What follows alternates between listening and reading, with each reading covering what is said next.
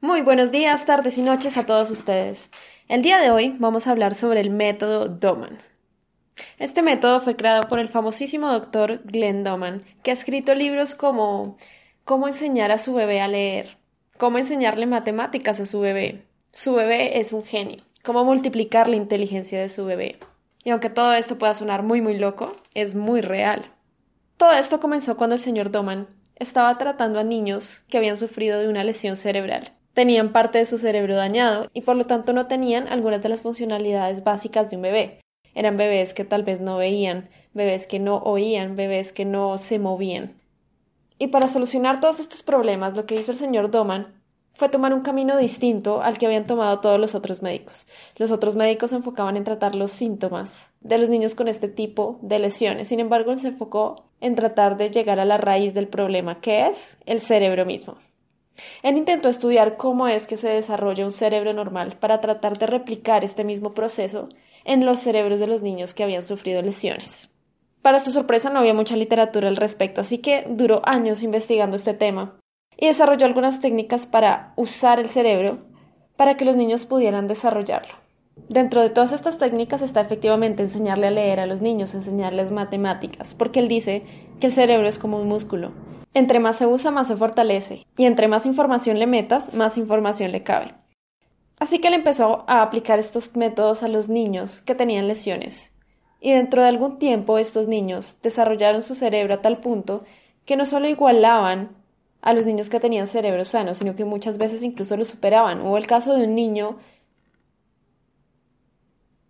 incluso él habla del caso de un niño que fue diagnosticado con una lesión cerebral.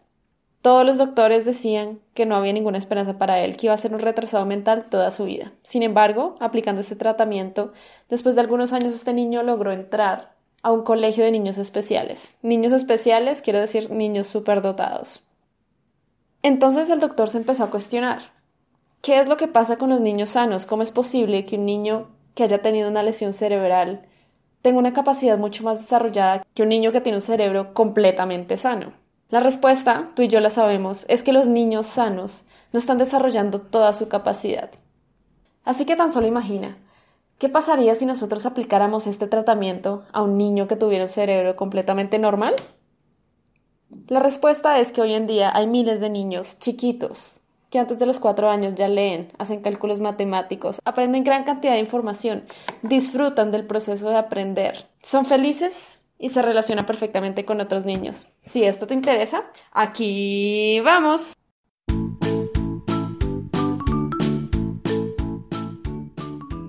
¿Quieres ver a tus hijos desarrollar su máximo potencial? Que encuentren sus talentos y que hagan lo que vinieron a hacer al mundo? ¿Temes que el colegio o la sociedad les quite su autenticidad o su creatividad? ¿Quieres algo mejor para ellos? Pues no estás solo y la educación alternativa fue hecha para ti. Así que bienvenido al club. Aquí compartiremos los conceptos, innovaciones y experiencias de los que ya recorren este camino. Espero que te guste. Para darte una idea general de lo que es el método Doman, te lo voy a explicar a través de tres de sus libros. El primero, sí, su bebé es un genio. El segundo, cómo enseñar a matemáticas a su bebé y el tercero, cómo enseñar a leer a su bebé. En el episodio de hoy vamos a tratar el primer libro. Sí, su bebé es un genio. Y los otros dos libros sobre cómo enseñar matemáticas y cómo enseñar a leer a su bebé los vamos a tratar en podcasts separados. Todo esto debido al tiempo. Así que comencemos. Este libro relata la historia de cómo ellos lograron crear un tratamiento que lograra curar las lesiones cerebrales de los niños chiquitos y lo que ellos hicieron fue realmente innovador. A través del Instituto para el Desarrollo del Potencial Humano, que fue creado por Glenn Doman en 1955, ellos decidieron cambiar el enfoque que se le estaba dando al problema. Durante aquella época, la mayoría de los doctores creían que una lesión cerebral no tenía cura, que ni siquiera había que perder tiempo tratando de curarla, entonces lo único que hacían era tratar de tratar los síntomas. Los niños con lesiones cerebrales generalmente son niños que son muy chiquitos, que no oyen, que no ven, Dado que no usan las manos, se les atrofian las manos, los coditos, los hombros. Entonces, estos doctores lo que hacían era tratar esos síntomas. Sin embargo, el enfoque de Glenn fue ir a la raíz, que era el cerebro. Él creía que si él lograba sanar la lesión cerebral, todos los otros síntomas desaparecerían por sí solos. Y efectivamente así fue. El problema es que en ese momento, cuando él trató de reproducir el esquema de desarrollo de un cerebro completamente sano en un niño con lesión cerebral, se dio cuenta de que no había literatura al respecto. En Occidente, nosotros tenemos una obsesión por la enfermedad. Para nosotros la salud es igual a la ausencia de la enfermedad. Que no digo que no sea cierto, pero muchas veces, por ejemplo, en un bebé, nosotros tratamos de que el bebé no se enferme. Tratamos de darle comida para que esté bien físicamente, pero muy pocas veces se le estimulaba. Esto hoy en día es muy normal, pero en aquella época no tanto. Entonces el enfoque de él fue realmente innovador al tratar de ir a la raíz de los problemas en lugar de tratar los múltiples síntomas que eso generaba. Y entonces él dedicó varios años de su vida a encontrar cuál era este modelo de desarrollo, cómo es que el cerebro de un niño sano se desarrolla, cuáles son los pasos que debe seguir. Porque un bebé chiquito hace muchísimas cosas. Los bebés mueven las manos, mueven los pies, lloran, los bebés después empiezan a decir sonidos, etcétera, etcétera. Entonces, de todas estas miles de cosas que hacen los bebés, ¿cuáles de esas son básicas de tal forma que tú no puedes, por ejemplo, un bebé nunca va a llegar a caminar sin antes gatear. Y si lo hace probablemente no camine bien o tenga problemas de equilibrio. Entonces, ese tipo de secuencias, qué va primero y qué va después, y qué cosa potencia el desarrollo de la siguiente cosa, fue lo que a él le tomó 20 años de investigación encontrar. Y está para nosotros en este libro. Por ejemplo, en el caso de caminar, él descubrió un patrón en todos los niños, para que un niño pudiera llegar a caminar, incluso un niño con una lesión cerebral, lo primero que hay que hacer es mover brazos y piernas. El bebé primero debe ser capaz de mover brazos y piernas. Una vez mueve brazos y piernas, comienza a arrastrarse. Después de arrastrarse, comienza a gatear.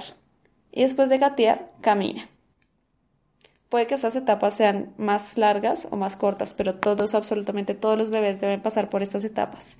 Y, muy importante, si tú eliminas cualquiera de estas etapas, esto puede frenar completamente el desarrollo del bebé.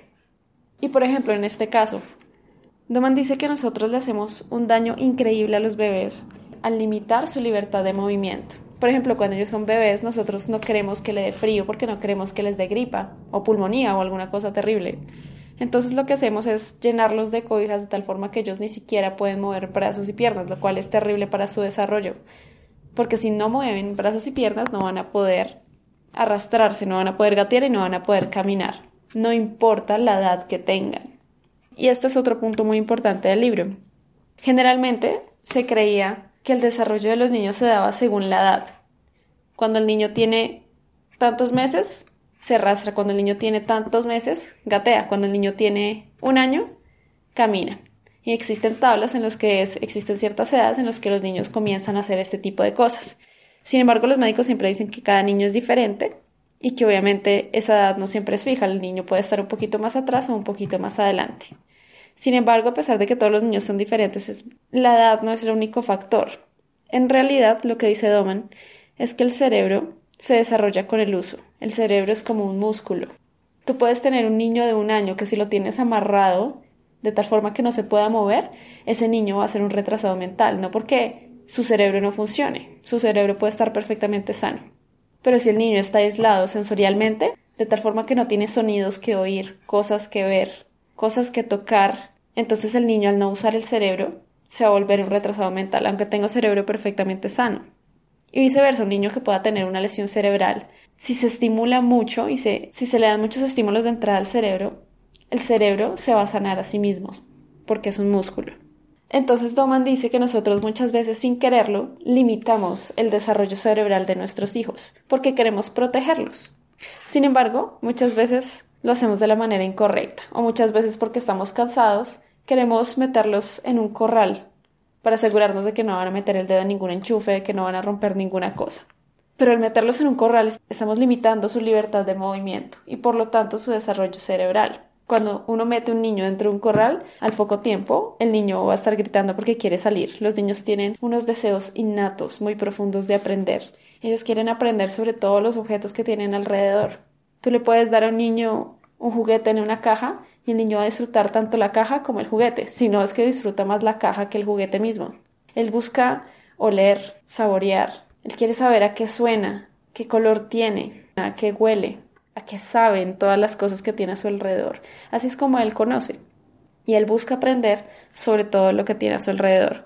Si los metemos en un corral, la cantidad de estímulos que él va a recibir es más limitada y va a estar, y va a estar dada según la casualidad de lo que se le atraviese.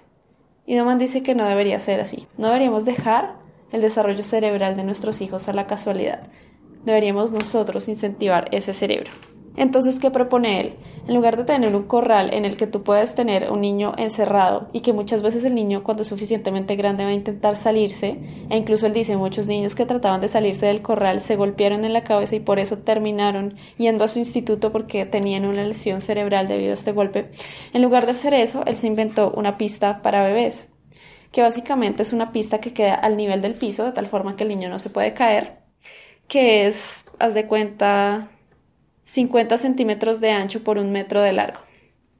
Es básicamente una pista en la que el niño puede hacer lo que te decía, que es importante para poder llegar a caminar. Es una pista en la que el niño se puede arrastrar. Otra cosa muy importante es no dejar el niño boca arriba, porque cuando el niño está boca arriba, él comienza a mover brazos y piernas, pero eso no tiene realmente ningún efecto en su movilidad, es como voltear una tortuga. Se mueve y se mueve, pero no hace nada. Entonces eso también limita sus estímulos. Lo que deberíamos hacer es ponerlos boca abajo, obviamente siempre estando vigilando al bebé, pero ponerlos boca abajo en esta pista, una pista que está perfectamente limpia, tú no tienes problemas de que va, va a coger alguna infección o de que se va a arrastrar sobre algo sucio, porque él tiene, él tiene su pista adicionalmente. En las partes laterales de la pista se ponen barras alternadas de blanco con negro, porque los bebés todavía no han desarrollado muy bien la vista, entonces necesitan contrastes de colores muy fuertes para realmente poderlos ver. Si nosotros les ponemos un contraste de dos colores pasteles, por ejemplo, ellos no van a distinguir, ellos lo van a ver como un mismo color, entonces el hecho de que haya blanco y luego negro les hace sentir que ellos están avanzando por la pista, porque van a ver un cambio de color. Entonces eso los va a estimular a arrastrarse aún más y esto solamente para el desarrollo de las habilidades motoras, para poder llegar a caminar. Sin embargo, aunque no lo creamos, el hecho de que el niño se arrastre hace que fortalezca todos sus músculos y hace que tenga que aprender a respirar más profundamente para poder hacer esos movimientos. El hecho de que pueda respirar aumenta su capacidad torácica y aumenta la cantidad de aire que él puede retener. Y a la larga lo que esto causa es que al final el niño va a ser capaz de hacer sonidos. Entonces, si el niño se arrastra, genera la capacidad torácica que necesita después para poder hacer sonidos, que es la base del desarrollo de la comunicación y del lenguaje. Entonces todo este tipo de cosas que los bebés hacen tienen estas relaciones de causa y efecto, que Doma tardó años en estudiar, para al final llegar a un mapa de cuál es el desarrollo del bebé y cómo se puede llegar a estimular. Por ejemplo, para un bebé recién nacido, lo que se hace es estimular sus reflejos. Tú sabes que el ojo tiene un reflejo frente a la luz cuando hay más luz, la pupila se contrae. Cuando se quita la luz, la pupila se dilata para poder capturar más luz. Esto es un reflejo que desarrolla la vista. Y dado que los bebés no ven muy bien, lo que se hace en los bebés es precisamente estimular este tipo de reflejo. No dejarlo a la casualidad, sino hacerlo adrede. Entonces, literalmente, los papás cogen una lamparita y la apuntan a los ojos de los niños, obviamente una lámpara con una luz suave que no les haga daño, y lo que hacen es estimular este reflejo en los ojos varias veces al día. De esta forma, el niño va desarrollando su visión. Para desarrollar la, audición, lo que hacen es estimular otro tipo de reflejo. Cuando nosotros escuchamos un sonido muy fuerte, el reflejo del cuerpo es como alterarse, es como que te asustas. Entonces lo que se hace es tomar dos tacos de madera y ¡boom! hacer que se peguen uno con el otro para producir el sonido. Esto debería generar el reflejo en el bebé. Puede que inicialmente el bebé no responda si no está el tercer sonido, porque precisamente este reflejo no está desarrollado. Es lo que intentamos desarrollar en ellos. También es importante exponer a los bebés a diferentes temperaturas de calor y frío. Entonces les podemos poner una toallita con agua fría alrededor de la piel para que ellos puedan sentir. Luego la toallita con agua caliente y les ponemos en la piel para que ellos puedan sentir diferentes cosas. Estamos estimulando su cerebro para que ellos desarrollen todos sus sentidos. En la medida que ellos desarrollan todos sus sentidos, y que ellos vean a una edad más temprana, que caminen a una edad más temprana, potencia completamente su desarrollo. Con todo esto, algunos padres podrán decir que ellos no quieren hacer que el niño avance tan rápido, quieren dejar que ellos vivan su infancia, no quieren molestarlos. Y la respuesta de Doman es que los niños en realidad disfrutan este proceso. Los niños tienen una avidez por aprender. Ellos necesitan aprender para sobrevivir y en realidad lo que están haciendo todo el tiempo es tratando de aprender todo lo que más puedan de su ambiente. Y de hecho, cuando son chiquitos, de los 0 a los 5 años, ellos son capaces de aprender un lenguaje completo. Uno, incluso dos, tres o cuatro, dependiendo de la cantidad de lenguajes que, que tengan a su disposición en su casa materna. Son capaces de aprender lenguajes por sí solos. Cuando los niños son chiquitos, son capaces de. son esponjas. Son capaces de adquirir una gran cantidad de conocimiento muy rápido, a una gran velocidad y con poco esfuerzo. Entonces Doman dice que tenemos que aprovechar esos primeros años de su vida al máximo, porque tú el cerebro entre más lo usas, más crece, más crece su capacidad. Y si nosotros pensamos meter a los niños al colegio tipo 6 u 8 años, precisamente estas son las edades en las que ya el niño ya no es una esponja, ya aprenderle cuesta más tiempo. Entonces hay que aprovechar estos primeros años al máximo y para poderlos aprovechar al máximo necesitamos que el bebé sea capaz de percibir las cosas que queremos enseñarle, que queremos mostrarle. Para eso necesitamos que desarrollen sus vías visuales, sus vías auditivas, lo más rápido posible para que así ellos puedan absorber todo el conocimiento que necesitan lo más rápido posible. Otra cosa importante es que los niños aprenden y van a absorber toda la información que tengan a su alrededor. Esto no es cuestión de si ellos van a absorber o no van a absorber información. El problema es qué información van a absorber. Porque si nosotros no llenamos sus cerebros de cosas interesantes, cosas que les sean útiles, ellos van a absorber lo que les diga la televisión, se van a aprender todas las marcas de Coca-Cola, a ellos les gustan mucho las propagandas porque son tienen palabras grandes, sonidos atrayentes, colores atrayentes. Entonces, si nosotros no decidimos qué contenidos son los que ellos van a consumir, será la casualidad lo que lo dicte y la idea es no hacer eso. Entonces, para resumir, la idea básica de este libro es que el cerebro crece con el uso, no con la edad. El hecho de que un libro diga que tu hijo va a caminar al año o a los dos años no quiere decir que eso sea verdad. El niño en realidad lo puede hacer antes o lo puede hacer después dependiendo de la cantidad de estímulo que reciba. El segundo punto muy importante es que los bebés hacen muchas cosas. De entre todas esas cosas que hacen los bebés, algunos son causa de un desarrollo posterior. Por ejemplo, mover brazos y piernas es causa de que el niño sea capaz de arrastrarse todas estas relaciones de causa y efecto, Doman las describe perfectamente en este libro y tiene incluso un mapa para tu poder evaluar tu bebé dónde está. En poder así crear una lista de actividades en las que se puedan desarrollar en el bebé las habilidades que todavía no hace perfectamente. Y este es el primer libro. Entonces, dado que el cerebro crece con el uso, vamos a hacer que nuestros bebés lo usen al máximo. Y para eso no solo vamos a estimular sus sentidos, la vista, la audición, el tacto, el gusto, sino que también vamos a tratar de que ellos aprendan lo máximo posible, que usen ese cerebro, así que vamos a enseñarles a leer y vamos a enseñarles matemáticas. Y esto fue todo por hoy. Muchas gracias por escuchar. Y la próxima semana voy a estar subiendo el siguiente episodio sobre cómo enseñarle matemáticas a tu bebé. Adicionalmente también te voy a colgar un resumen sobre cómo es este método para que puedas acceder a él mucho más fácilmente. Para descargarlo completamente gratis, lo único que tienes que hacer es visitarnos en nuestra página web, educandocentennials.com. Y ahí, debajo de los episodios del método Doman, vas a poder encontrar el link para poder descargar el PDF con el resumen de los métodos sobre cómo enseñarle matemáticas a tu bebé y cómo enseñarle a leer a tu bebé. O simplemente seguir el link que te dejé aquí abajito en las notas del programa. Espero que tengas un excelente día y y espero que nos escuchemos pronto. Hasta luego.